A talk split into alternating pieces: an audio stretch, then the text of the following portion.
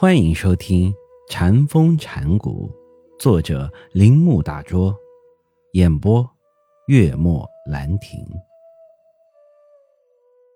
大家知道，禅并不轻视手工，不愿做日间的懒虫。百丈怀海的座右铭是“一日不做，一日不食”。他要靠自己的辛勤工作来取得一天的粮食。石木图中最后的情景是一个神情愉快的人走进市场，市场与山居相互对立。市场是个人服务于社会的地方，而山居则是训练自己，使自己能负担公共事业的地方。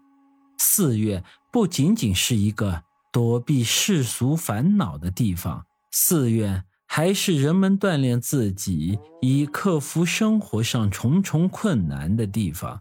也就是说，做一切为他所属的社会而做的事情。在所说的社会服务工作方面，唯一是看起来好像相当的闲散或落后的事情是下面的事实：即笃信佛教的东方人都不善于组织，他们像任何信教的人一样，只是慈悲为怀而准备将他们的经验付诸实行，但是。他们不习惯以一贯方式实行他们的慈善事业，他们只是默默的、单独的进行他们的工作，不让别人知道自己在做什么。当我们读到佛教史上关于佛教种种活动的情形时，发现了佛教徒是怎样为大众福利而工作着。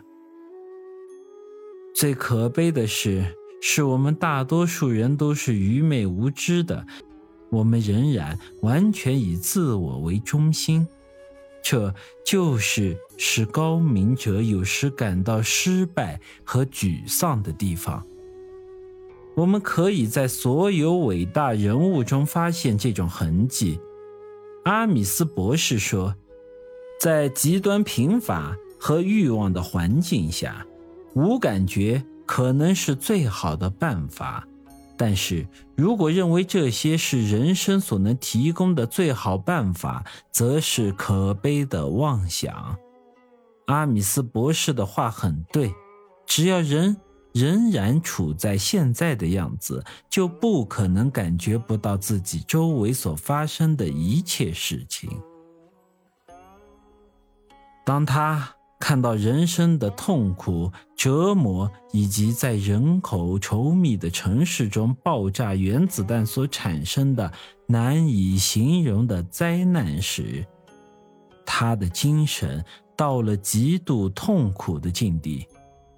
最不幸的是，当我们面对这些痛苦时，完全没有帮助。